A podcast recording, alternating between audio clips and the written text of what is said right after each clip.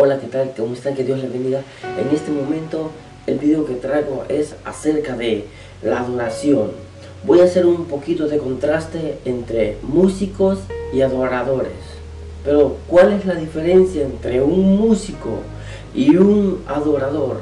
El músico posiblemente puede tocar muchos instrumentos y quizás los toque perfectamente bien como la guitarra, el teclado, bajo, batería y entre muchos instrumentos. Quizás sepa tocar muchos instrumentos.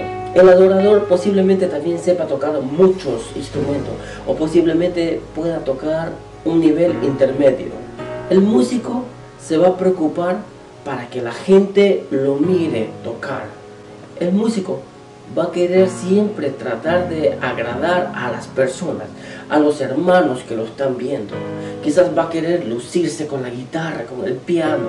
El adorador, él va, va a tratar, va a querer agradar a Dios y no a los hombres.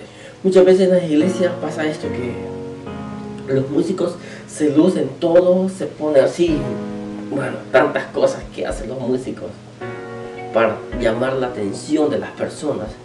Wow, y después dice, wow, ese gran músico. Pero el, adorador va a tratar más bien de agradar el corazón de Dios. Va a estar tocando humildemente su piano, su guitarra, no sé qué instrumento. Y posiblemente muchas veces los adoradores no saben tanto de música. A veces quizás están tocando ellos y quizás tocan una nota o pisan una nota equivocada que se, se sale un poco desentonado. Quizás el adorador no sepa tanto de música a como sabe el músico. El adorador más bien se va a enfocar en alabar a Dios, en adorar a Dios, en entregar su corazón, en entregar su vida a Dios. Él va a tratar de que su alabanza suba hasta el trono de Dios. Más el músico va a tratar de que su canción agrade al público el músico siempre va a querer tratar, de tocar canciones que quizás estén pegando golpe, que estén dando golpe. Hay una canción que se llama Me robaste el corazón y en muchas iglesias la tocan, pero la letra no me convence mucho. La letra de esta canción dice así, me robaste el corazón, te adueñaste de mi vida y tus manos, bueno, bueno, les voy a poner un ratito el video para que lo escuchen, no me lo sé de memoria el corazón, te adueñaste de mi vida, de tus labios brota y tu dulce voz me arrulla. Ok, escuchar un poco la letra de esa canción más bien, no es, para mí esa canción no es una alabanza, sino más bien es como un tipo de música secular, porque trata de que está más bien enamorando a alguien, como a una chica, y no a Dios. Dice, me robaste el corazón. Y a Dios le podemos decir, Señor, me robaste el corazón. Dios no roba el corazón, Dios se gana el corazón. Una cosa es robar y otra cosa es ganarse el corazón. Dios no es un ladrón para robar corazón.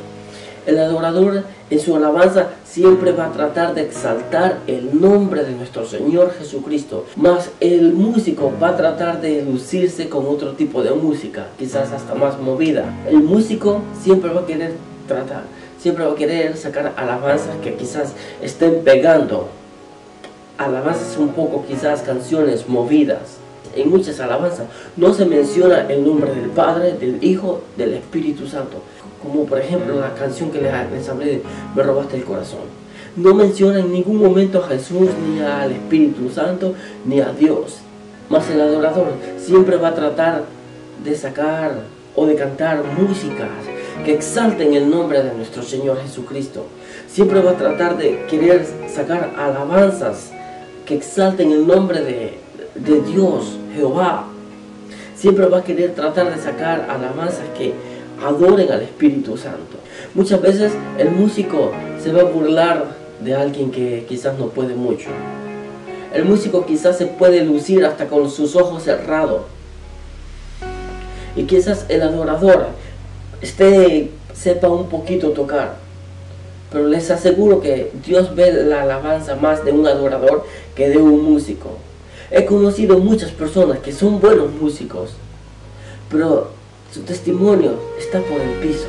Más el adorador, aunque quizás toque una nota diferente, pero en su corazón está ardiendo el fuego de Dios, está cantando para Dios y no para el público.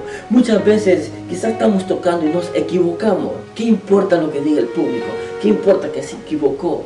¿Qué importa que diga uno toca bien? Pero dentro de esa persona, de ese adorador, a Dios le va a agradar. Quizás a nuestros oídos, humanamente, está cantando desafinado, se desafinó o, o pisan otras notas que no van, o está fuera de tiempo pero más a Dios le va a agradar porque esa persona lo está haciendo de corazón. La Biblia dice claramente que Dios está buscando adoradores que le adoren en espíritu y en verdad. A Dios no le importa cuánto tú sepas de música. A Dios no le importa cuánto tú cantes, qué bonito cantes. A Dios lo que le importa es que tú le alabes con todo tu corazón, con toda tu alma, con toda tu mente que esa alabanza que tú cantes a Dios o que es, esa alabanza que tú estés tocando a Dios salga desde la raíz de tu corazón, salga desde el fondo de tu corazón. Dios quiere eso. No quiere que toques lo mejor que puedas. Dios no quiere que te luzcas tocando, que Dios no quiere. Dios, a Dios no le importa lo bonito que toques. A Dios lo que le importa es lo que salga de tu corazón. Cuando tú agarras un instrumento y tocas de verdad para Dios, eso a Dios le agrada. El músico con, su, con la música que toque, con su alabanza que toque, no llega pero ni al techo su alabanza. Mas el adorador, cuando toca su música, aunque quizás no sepa mucho de música, sepa un nivel intermediario de música, esa alabanza llega hasta el trono de Dios. Por eso a ti te digo que tú sirves en un ministerio de alabanza. No te jactes en lo bonito que tocas. No te jactes que si tú puedes más que el otro. No te jactes o tampoco no te luzcas, no, no, no te jactes en que los demás hermanos te vean como toca.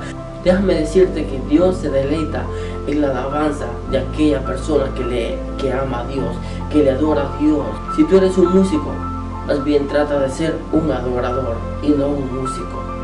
Porque Dios lo que ve es lo que sale de adentro y no lo que tú toques de afuera. La alabanza de un músico no pasa del techo, mas la alabanza de un adorador, esa llega hasta el trono de Dios como perfume agradable ante su presencia.